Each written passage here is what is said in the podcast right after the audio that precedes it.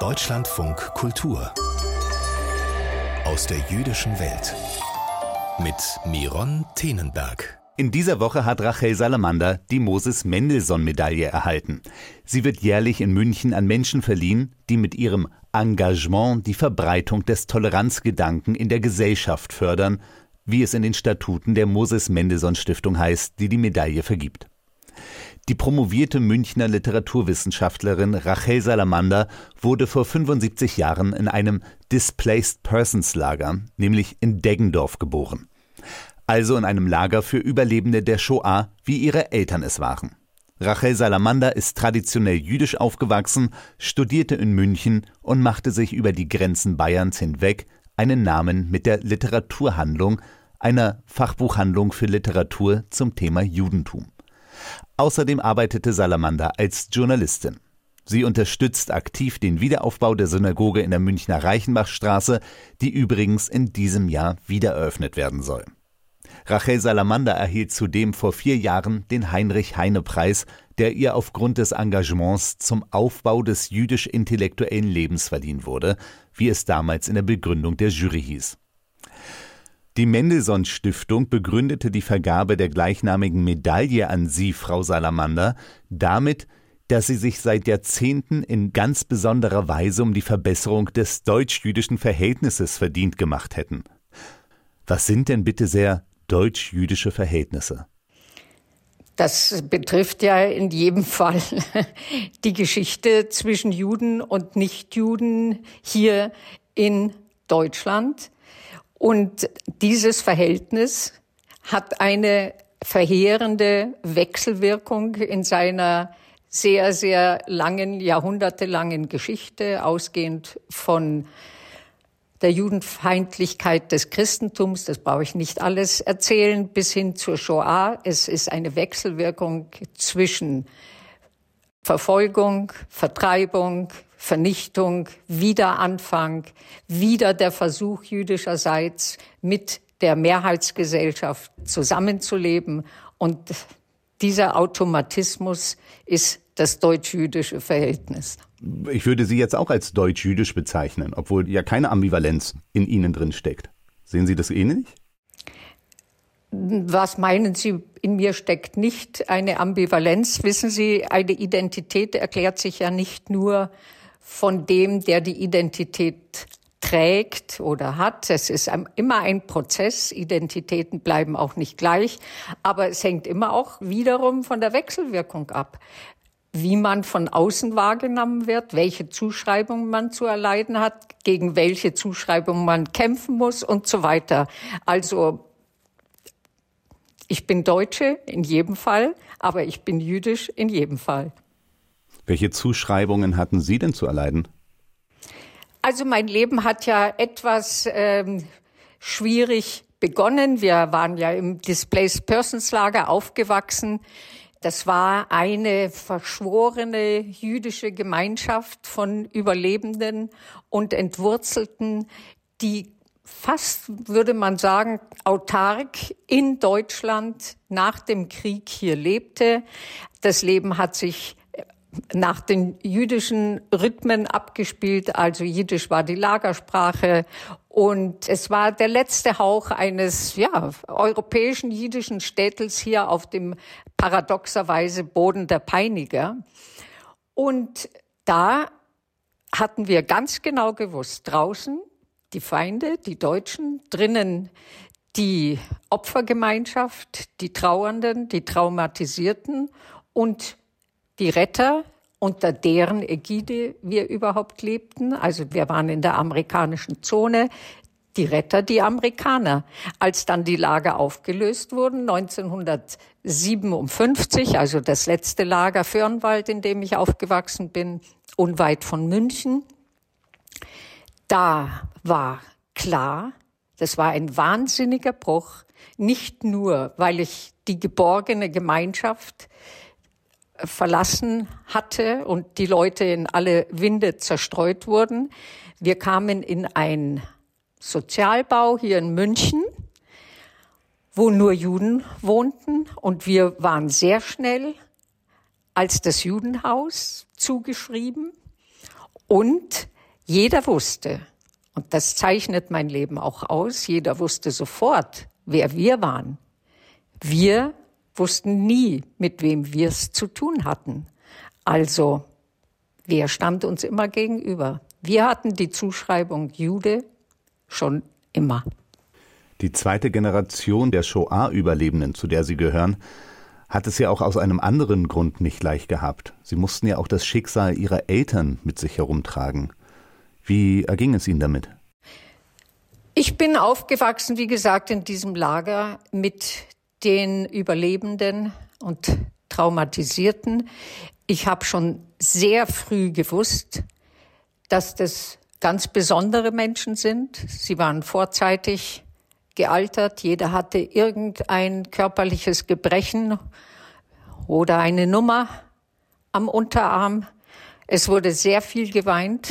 Es wurde sehr viel getrauert. Und ich wusste von Kindheit an, von Frühkindheit an, dass diese Menschen Ungeheures erlitten haben. Ich habe ganz große Zärtlichkeit und Solidarität schon früh für diese Menschen empfunden.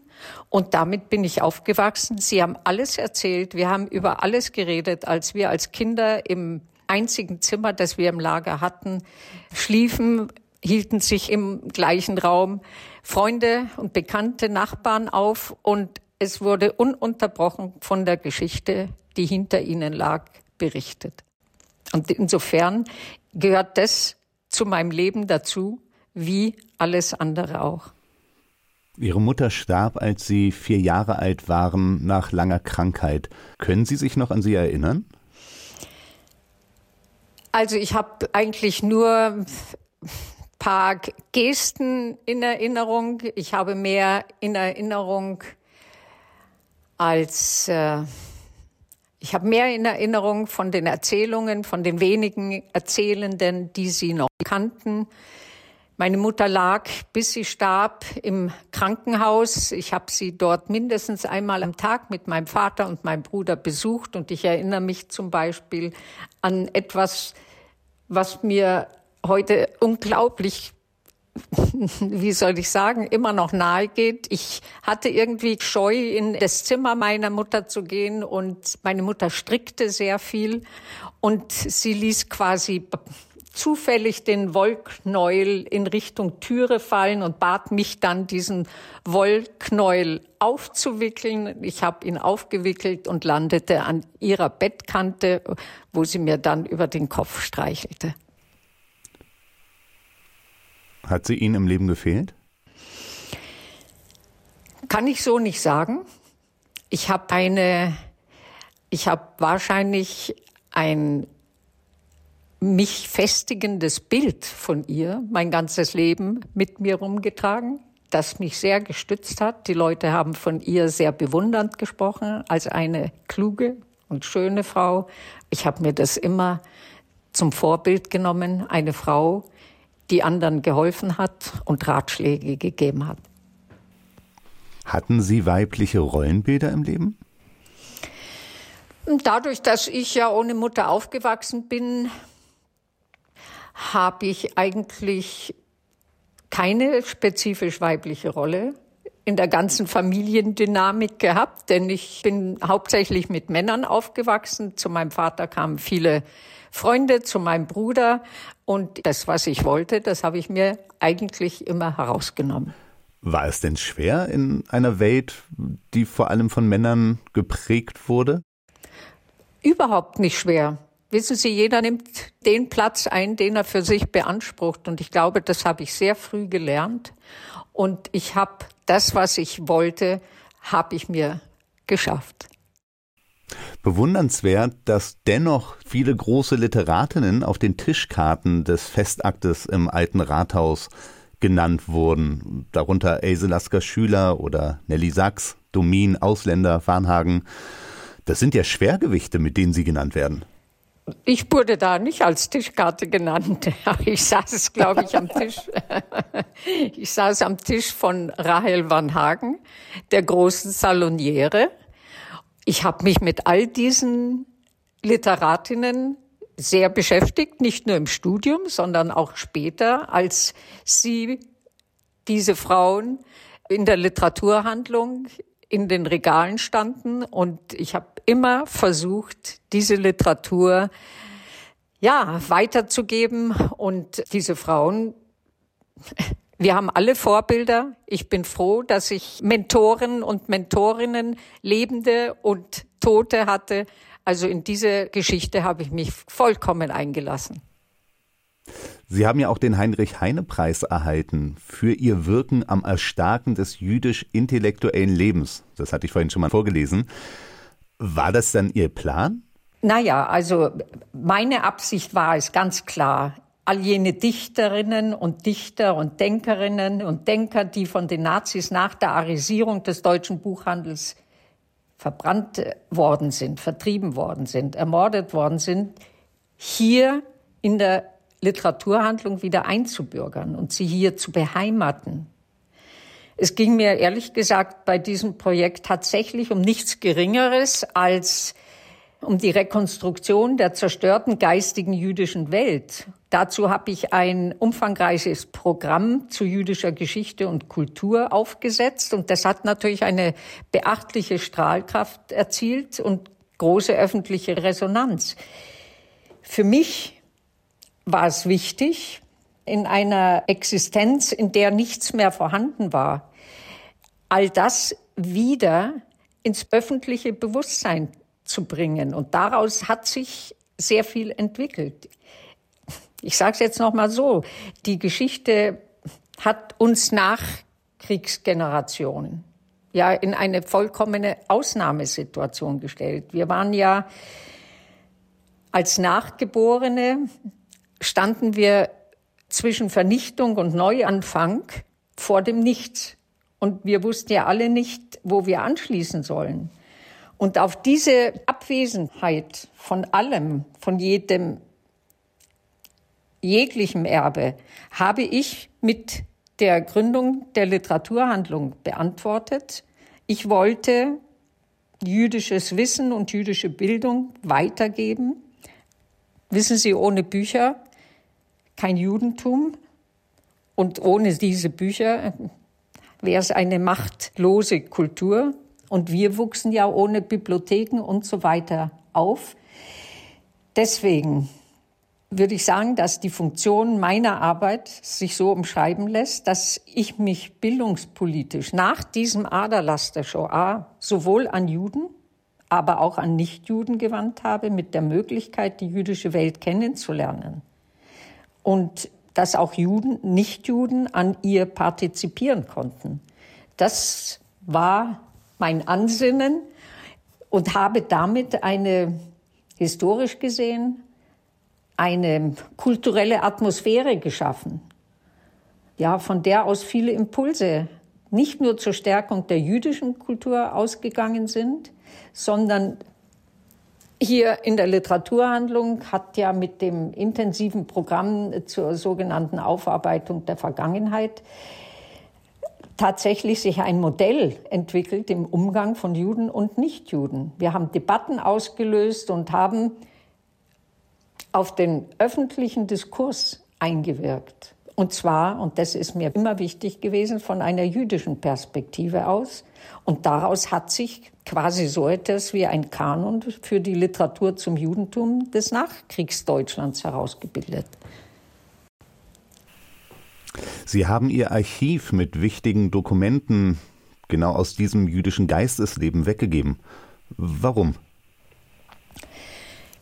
Hat sich in diesen langen Jahren, in denen es über tausend Veranstaltungen gab, und zwar jenseits von einem akademischen Betrieb und von irgendwelchen jüdischen Institutionen hat sich eine Welt wieder rekonstruiert in Schrift und in Form, nicht nur in Form der Bücher, sondern in unheimlich vielen Vorträgen. Ich habe ein komplettes Archiv der Vorträge.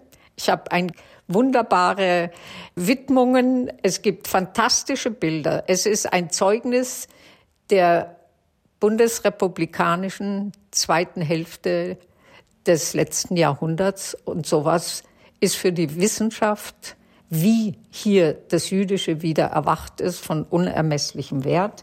All meine Arbeit der letzten 40 Jahre hat hier den Niederschlag gefunden. Ich habe natürlich auch mehrere Publikationen herausgegeben, wo sich diese Rekonstruktionsarbeit und dann doch ihre Etablierung hier wieder gefunden hat. Und daraus ist ein einzigartiges Archiv entstanden, eine Dokumentation, die die jüdische Geistesgeschichte und neu gewonnene jüdische Kultur der deutschen Nachkriegszeit in sich birgt. Ja, man kann ja auch sagen, das wäre ein Gegenpol zu der Vernichtung, gegen die Sie ja auch angearbeitet haben. Selbstverständlich. Also wir wissen, das war ja auch der Sinn, zu zeigen, was es erstens mal vor der Shoah gab. Und es zeigt auch, dass die Arbeit, die ich geleistet habe, mit allen, die mich begleitet haben und an diesem Prozess teilhatten, wieder das Jüdische in dieses Land eingeführt hat. Auch Moses Mendelssohn hat ja nicht nur als Philosoph gewirkt, sondern auch einzelne Gemeinden unterstützt. So wie Sie ja auch. Sie, wie kamen Sie überhaupt dazu, die Synagoge in der Reichenbachstraße wieder aufbauen zu wollen? Manchmal im Leben sind die Zufälle der Grund. 2006 hat ja die jüdische Gemeinde den Umzug vollzogen von der Synagoge Reichenbach zu der großen Synagoge, die dann fertiggestellt war am Jakobsplatz 2006. Im hinteren Teil dieses Anwesens befindet sich ein oder befand sich ein Begräbnisinstitut wo ich hin musste, um was zu erledigen. Ich gehe an der Synagoge vorbei, schaue in die Fenster hinein, die Synagoge, in der ich Jahrzehnte ja, gebetet und mit den Leuten verbracht habe und schaue hinein und es versetzt mir einen Stich und ich denke, es kann nicht wahr sein und sehe einfach, dass diese Synagoge dem Verfall überlassen ist, Stühle aufgetürmt, Wasser tropfte vom Dach. Und ich habe gar nicht lange nachgedacht. Also auf dem Rückweg stand mein Entschluss fest, dass ich einen Verein zur Wiederherstellung dieser einzigartigen Synagoge machen werde. Und Gott sei Dank weiß man nie, worauf man sich einlässt. Ich habe es gemacht und jetzt weiß ich, was für eine Mammutaufgabe ich mir da aufgebürdet habe. Das ist ja schon wieder so ein Riesenprojekt. Woher nehmen Sie den Mut, solche weiten Ziele anzugehen? Das kann ich Ihnen jetzt nicht so sagen, aber ich bin immer bei der Sache. Und wenn ich etwas für notwendig erachte, dann bin ich jemand, der wahrscheinlich anpackt. Und Sie müssen sich vorstellen, wenn Sie das Wissen haben, worum es sich bei so einem Bau handelt, halte ich es in der zweiten Generation, die sich so viel über Verluste und Zerstörtheit beklagt, für gar nicht anders machbar, als diese Rettung der Synagoge anzugehen. Sie müssen sich vorstellen, die Synagoge ist 1931 fertiggestellt. Auch schon in einer großen Zeit der Bedrängnis. In München gab es 23 den Hitlerputsch, wir hatten die Weltwirtschaftskrise und die Ostjuden, die hier Zuflucht gesucht hatten vor Armut und Pogromen, wollten was Neues, was Würdevolles hinstellen. Es war leider nur von kurzer Dauer, aber dieses Haus aufgrund dieser Bedrängnis konnte auch nicht mehr viel Geld kosten und die Zeit kam dieser Gemeinde sehr entgegen, nämlich die Zeit der neuen Sachlichkeit und des Bauhauses. Es wurde in einem radikal minimalistischen Stil gebaut, also aus der Not eine Tugend gemacht. Das ganze Ornament, das das Ostjudentum sonst in den Synagogen hat, fiel weg. Aber diese Synagoge, die einzige die noch stehen geblieben ist in München. Sie wurde nicht abgebrannt, sondern nur in Anführungszeichen zerstört. Aber diese Synagoge, diese Bauhaussynagoge, ein Juwel der Architekturgeschichte nicht zu erhalten, das hätte ich nicht über mein Herz gebracht. Und ich finde, es ist in der Verantwortung für Juden wie Nichtjuden, so etwas nach all dem Geschehenen wiederherzustellen und diesem Erbe die Würde wieder zurückzugeben. Sie haben auch gesagt, dass Sie dort in dieser Synagoge gebetet haben. Wie wichtig ist Ihnen Religion und Glaube oder ist es eher eine Tradition? Ich bin religiös aufgewachsen. Ich komme aus einem traditionellen Haus. Das Judentum ist ein Fundament von mir. Ich liebe die jüdischen Bräuche, obgleich ich sie nicht mehr in der Konsequenz lebe, als noch mein Vater lebte, wo wir einen koscheren Haushalt führten. Aber ich bin sehr bewusst im Judentum aufgewachsen und möchte mir das auch bewahren. Ich möchte jetzt noch mal zu der Preisverleihung von dieser Woche. Wo haben Sie denn die Mendelssohn-Medaille jetzt hingetan? Was macht man damit? ich habe sie noch gar nicht. Ich habe sie überreicht bekommen, aber sie ist noch im Rathaus, weil diese Mendelssohn-Medaille, die ist ziemlich schwer und nachdem ich zu Fuß bin, konnte ich sie nicht mitschleppen. Sie sagten in Ihrer Festrede, dass Sie Ihr Lebenswerk heutzutage nicht mehr bewerkstelligen könnten. Nun, Sie sind ja auch 75 geworden, aber so recht will ich es Ihnen nicht abnehmen. Welche Pläne haben Sie noch? Ich habe noch einiges fertig zu machen. Also die Synagoge an erster Stelle. Ich bin ja noch in vielen Aktivitäten involviert. Ich habe ja noch einige Ämter und Ehrenämter. Also ich bin leider nicht so weit, dass ich meine Hände in den Schoß legen könnte. Könnte ich auch gar nicht. Solange die Gesundheit und die Kraft mich trägt, wird mir schon immer wieder was anderes einfallen. Ich mache nach wie vor Veranstaltungen und ich moderiere und ich schreibe und ja, habe gerade am Samstag im Residenztheater eine Veranstaltung mit Zeruja Schalev, deren Bücher ich alle vorgestellt habe und mir auch nicht nehmen lassen wollte, auch dieses vorzustellen. Also bei mir geht die Arbeit nie aus und ich bin wirklich noch voll aktiv. Was für einen Traum haben Sie noch? Ich möchte erreichen, dass das, was ich begonnen habe, ursprünglich als Pionierarbeit begann, nämlich dieses jüdische selbstverständlich zu einer etablierten Größe in diesem Lande wieder in die Welt zu setzen, dass das Bestand hätte, gerade in einer Situation, wo die jüdische Existenz wieder angegriffen wird.